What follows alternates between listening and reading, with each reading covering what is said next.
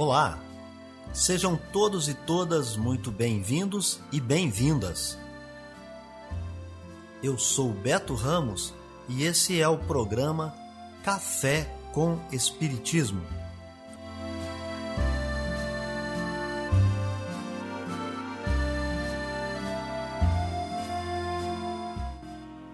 Um programa diário que aborda temas da filosofia, de conhecimentos gerais e de espiritismo.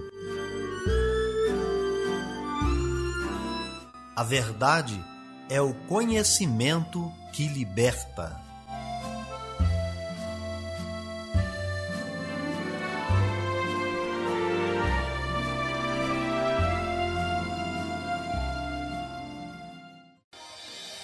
E a gente chega no último episódio da semana. Hoje é 30 de julho de 2021 e está no ar Café com Espiritismo.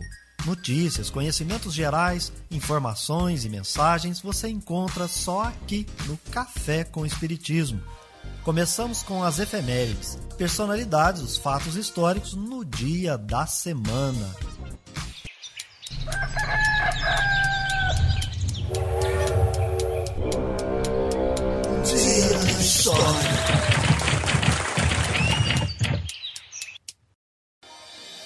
O dia 30 de julho é a data de nascimento da cantora, compositora, violonista e arranjadora fluminense Maria Rosa Canelas, a Rosinha de Valença. É nesta data, 30 de julho, em que se comemora o Dia Mundial de Enfrentamento ao Tráfico de Pessoas. Foi criado pela Assembleia Geral das Nações Unidas como incentivo à conscientização em relação à situação das vítimas desse crime. Viver bem. Dicas de como conviver harmoniosamente em todas as fases da vida. Para você que busca sua melhora individual, temos dicas de esportes, alimentação saudável, leitura edificante, hábitos espíritas e profissões. Viva bem e favoreça sua saúde física, mental e espiritual. Olá, amigos da TV Rebelari. Eu sou Daniel e fico feliz em atender a solicitação que me foi feita trazendo como indicação o livro O Centro Espírita, de José Herculano Pires. Embora não faça parte da codificação, é extremamente relevante para o movimento espírita. Deixo aqui um grande abraço a todos vocês. Notícias do Brasil e do mundo é aqui no Café com Jornal. A segunda dose da vacina da AstraZeneca não aumenta a chance de ter a forma rara de trombose identificada em alguns pacientes. O estudo foi feito pela própria AstraZeneca e publicado nesta quarta-feira pela conceituada revista científica The Lancet. De acordo com a pesquisa, a taxa de pessoas que desenvolveram a síndrome após a segunda dose ficou em 2,3 por milhão de vacinados. Na primeira dose, esse índice foi de 8,1 pessoas por milhão. A conclusão é que a chance de uma pessoa ter esse tipo de trombose depois da segunda dose da vacina é a mesma de uma pessoa que não tomou o imunizante. Os primeiros casos de trombose associada à vacina desenvolvida pela farmacêutica anglo-sueca AstraZeneca e pela Universidade Inglesa de Oxford foram confirmados no mês de abril. O efeito colateral quando apareceu, foi verificado nos primeiros 14 dias após cada dose. Os pesquisadores reforçam que a vacina da AstraZeneca é segura e eficaz, inclusive contra as variantes do coronavírus, e que as pessoas devem procurar um médico após verificar qualquer reação inesperada. Da Rádio Nacional em Brasília, Vitor Ribeiro. A Faculdade Nacional de Direito da Universidade Federal do Rio de Janeiro aprovou o pedido de reconsideração para a concessão do título de doutor honoris causa ao escritor, compositor e sambista negro Ney Lopes. A concessão do título havia sido rejeitada na primeira sessão da congregação da faculdade responsável por avaliar as indicações, mas um pedido de reconsideração foi apreciado nesta quarta-feira e dessa vez acolhido por unanimidade unanimidade. A negativa da faculdade na primeira reunião gerou grande repercussão com associações do fato ao racismo. A professora associada da Faculdade Nacional de Direito, Luciana Boatê, disse que a indicação não obteve o quórum de dois terços dos membros da congregação e também havia problemas de documentação. Boatê, que não participou de nenhuma das votações, avalia que houve de fato um erro e afirma que a reparação foi feita.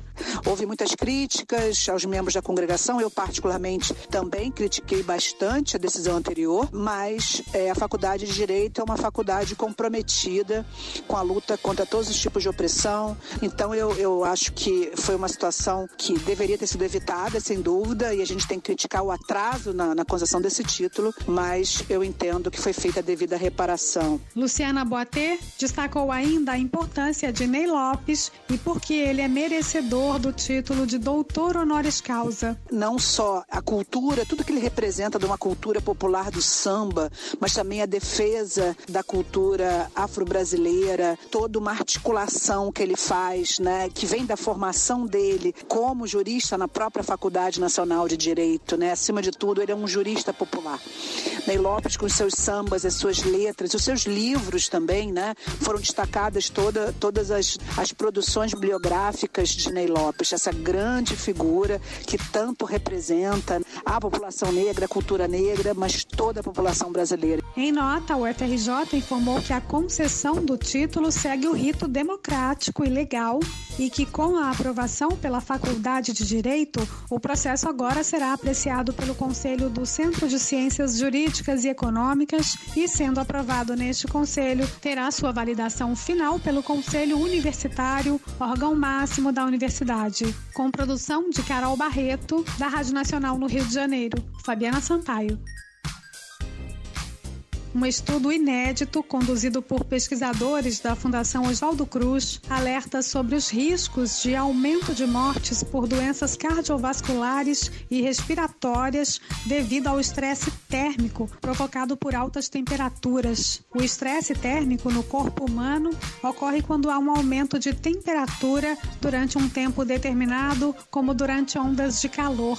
E de acordo com os pesquisadores da Fiocruz, para alguns grupos considerados mais vulneráveis, como gestantes, idosos e pessoas com comorbidades, essa situação pode ser ainda mais prejudicial. A avaliação desse risco foi elaborada a partir de dados do DataSUS e de modelos climáticos. O estudo buscou projetar o número de dias por ano associado a condições de estresse térmico, ou seja, quando o indicador WBGT, composto pelas variáveis temperatura, umidade do ar, velocidade do vento e radiação solar, supera 28 graus. O índice é usado para avaliar o risco de sobrecarga de temperatura em trabalhos em ambientes internos e externos. Os pesquisadores detectaram que, conforme aumenta o nível de aquecimento global, aumenta também o número de dias com WBGT acima de 28 graus.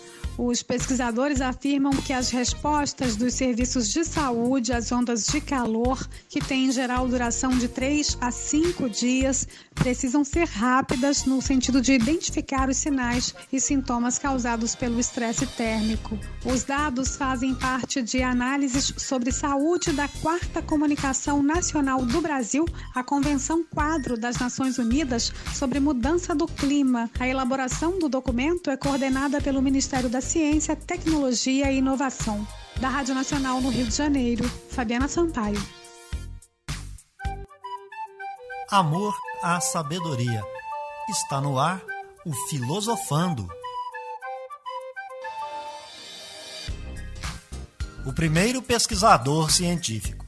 Se com Platão a filosofia já havia alcançado extraordinário nível conceitual, com Aristóteles e sua metodologia, discutindo vários campos do conhecimento, considerando-o em suas diversas manifestações como ramos do mesmo tronco, foi de fato o primeiro pesquisador científico no sentido atual do termo. Suas principais obras, agrupadas por matérias, são, no campo da lógica, categorias, da interpretação, primeiro e segundo analíticos, tópicos, refutações dos sofistas.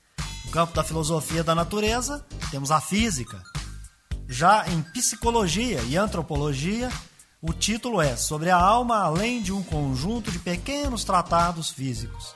Em zoologia, falou sobre a história dos animais. No campo da metafísica, o título é, curiosamente, Metafísica. No campo da ética, escreveu Ética Nicômaco, Grande Ética, Ética a Eudemo. Na política, falou sobre política econômica. No campo da retórica e poética, escreveu os seguintes títulos: Retórica e Poética. Como nenhum outro antes, Aristóteles compreendeu a necessidade de integrar o pensamento anterior à sua própria pesquisa. Começou buscando resolver o problema do conhecimento do ser a partir das antinomias acumuladas por seus predecessores. Unidade e multiplicidade, percepção intelectual e percepção sensível, identidade e mudança, problemas fundamentais do ser e do conhecimento ao mesmo tempo. O dualismo platônico, compreendido como o mundo da inteligência separado do mundo das coisas sensíveis, visava antes de tudo salvar a ciência, estabelecendo a coerência necessária entre o conceito e seu objeto. O realismo de Aristóteles procurava restabelecer essa coerência sem abandonar o mundo sensível. Explora a experiência e nela mesma insere o dualismo entre o inteligível e o sensível, o projeto de Aristóteles visa, em última análise, a restabelecer a unidade do homem consigo mesmo e com o mundo, tanto quanto o projeto de Platão, baseado em uma visão do cosmos. Entretanto, Aristóteles censura Platão por ter seguido um caminho ilusório que retira a natureza do alcance da ciência e se apoia na psicologia. O ser existe diferentemente na inteligência e nas coisas, mas o intelecto ativo, que é atributo da primeira, capta nas últimas o que elas têm de inteligível, estabelecendo-se dessa forma um plano de homogeneidade. Café com Espiritismo. É hora da mensagem espírita.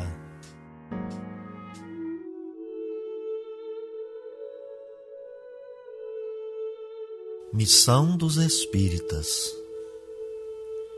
Não percebeis desde já a formação da tempestade que deve assolar o velho mundo e reduzir a nada a soma das iniquidades terrenas? Ah, bendizei o Senhor, vós que tendes fé na soberana justiça, e que novos apóstolos da crença revelada pelas vozes proféticas superiores, ides pregar o dogma novo da reencarnação e da elevação dos espíritos. Segundo, o bom ou mau desempenho de suas missões e a maneira por que suportaram as suas provas terrenas. Deixai de temores, as línguas de fogo estão sobre as vossas cabeças. Ó oh, verdadeiros adeptos do Espiritismo, vós sois os eleitos de Deus, ide e pregai a palavra divina. É chegada a hora em que deveis sacrificar os vossos hábitos, os vossos trabalhos, as vossas futilidades à sua propagação. Ide e pregai, os espíritos elevados estão convosco. Falareis, certamente, a pessoas que não quererão escutar a palavra de Deus, porque essa palavra os convida incessantemente ao sacrifício. Pregareis o desinteresse aos avarentos, a abstinência aos dissolutos, a mansidão aos tiranos domésticos e aos déspotas. Palavras perdidas, bem sei, mas que importa? É necessário regar com o vosso suor o terreno em que deveis semear, porque ele não frutificará, não produzirá, senão sob os esforços incessantes da enxada e da charrua evangélicas. Ide e pregai. Sim, vós todos, seres humanos de boa fé, que tendes consciência de vossa inferioridade, ao contemplar no infinito os mundos espaciais, parti em cruzada contra a injustiça e a iniquidade. Ide e aniquilai o culto do bezerro de ouro, que dia a dia mais se expande. Ide que Deus vos conduz. Seres humanos simples e ignorantes, vossas línguas se soltarão e falareis como nenhum orador sabe falar. Ide e pregai, que as populações atentas receberão com alegria as vossas palavras de consolação, de fraternidade, de esperança e de paz. Que importam as ciladas que armarem no vosso caminho? Somente os lobos caem nas armadilhas de lobos, pois o pastor saberá defender as suas ovelhas contra os carrascos e moladores. Ide, seres humanos que sois grandes perante Deus, e que mais felizes que Tomé, credes sem querer ver e aceitai os fatos da mediunidade, mesmo quando nada conseguistes obter por vós mesmos. Ide, o Espírito de Deus vos guia. Marcha, pois, para a frente, grandiosa falange da fé, e os pesados batalhões dos incrédulos se desvanecerão diante de ti como as névoas da manhã aos primeiros raios do sol. A fé é a virtude que transporta montanhas, disse Jesus mas ainda mais pesadas que as maiores montanhas são as jazidas da impureza e de todos os vícios da impureza no coração humano. Parti, pois, cheios de coragem, para remover essas montanhas de iniquidades que as gerações futuras não devem conhecer, senão como pertencentes à idade das lendas. Da mesma maneira, como só imperfeitamente conheceis os períodos anteriores à civilização pagã, Sim, as revoluções morais e filosóficas vão eclodir em todos os pontos do globo. Aproxima-se a hora em que a luz divina brilhará sobre os dois mundos. E depois, levando a palavra divina aos grandes que a desdenharão, aos sábios que desejarão prová-la, e aos simples e pequeninos que a aceitarão, pois, principalmente entre os mártires do trabalho, nessa expiação terrena, encontrareis entusiasmo e fé. Ide, que estes receberão jubilosos, agradecendo e louvando a Deus a consolação divina que lhe oferecerdes, e baixando a fronte, renderão graças pelas aflições que a terra lhes reservou. Arme-se de decisão e coragem a vossa falange, mãos à obra, o arado está pronto, a terra preparada, arai. Ide e agradecei a Deus a gloriosa tarefa que vos concedeu mas cuidado, que entre os chamados para o Espiritismo, muitos se desviaram da senda. Atentai, pois, no vosso caminho e buscai a verdade. Perguntareis então se entre os chamados para o Espiritismo muitos se transviaram, como reconhecer os que se acham no bom caminho? Responderemos: podeis reconhecê-los pelo ensino e a prática dos verdadeiros princípios de caridade, pela consolação que distribuírem aos aflitos pelo amor que dedicarem ao próximo, pela sua abnegação e o seu altruísmo. Podeis reconhecê-los finalmente pela vitória dos seus princípios, porque Deus quer que a sua lei triunfe, e os que a seguem são os escolhidos que vencerão. Os que, porém, falseiam o espírito dessa lei para satisfazerem sua vaidade e sua ambição, esses serão destruídos. O Espírito Erasto traz no capítulo 20 do Evangelho segundo o Espiritismo, no item 4, uma comunicação sobre a missão dos espíritas. Em Paris, no ano de 1861, ele vai tratar de um tema muito interessante. É a transição planetária. Seu convite é a observação e muito mais ao trabalho. O nosso planeta chegou desde algum tempo no período em que as práticas e os hábitos que caracterizaram o velho mundo, isto é, os preconceitos de toda ordem, as barbaridades, as brutalidades, ficaram frente a frente com os hábitos e costumes do novo mundo, onde a lei vigente será a do amor. Nesse período, a misericórdia divina convida aqueles que já percebem o conjunto de acontecimentos para bradar com voz firme e serena a morte não existe. Com isso, avisar que nossos velhos hábitos e costumes precisam passar por uma reforma. Se isso não ocorrer nessa vida, será em outra, pois essa é a justiça divina verdadeira. Todos estão convidados a permanecerem experimentando os benefícios do progresso que o nosso planeta já atingiu. Mas o coração onde não venceu os princípios da solidariedade, da igualdade e da fraternidade, será convidado a mudar de escola e estudar um pouco mais com recursos adequados ao patamar evolutivo em que se encontram. Ser espírita é propagar esses princípios, não admitindo nada, absolutamente nada em contrário.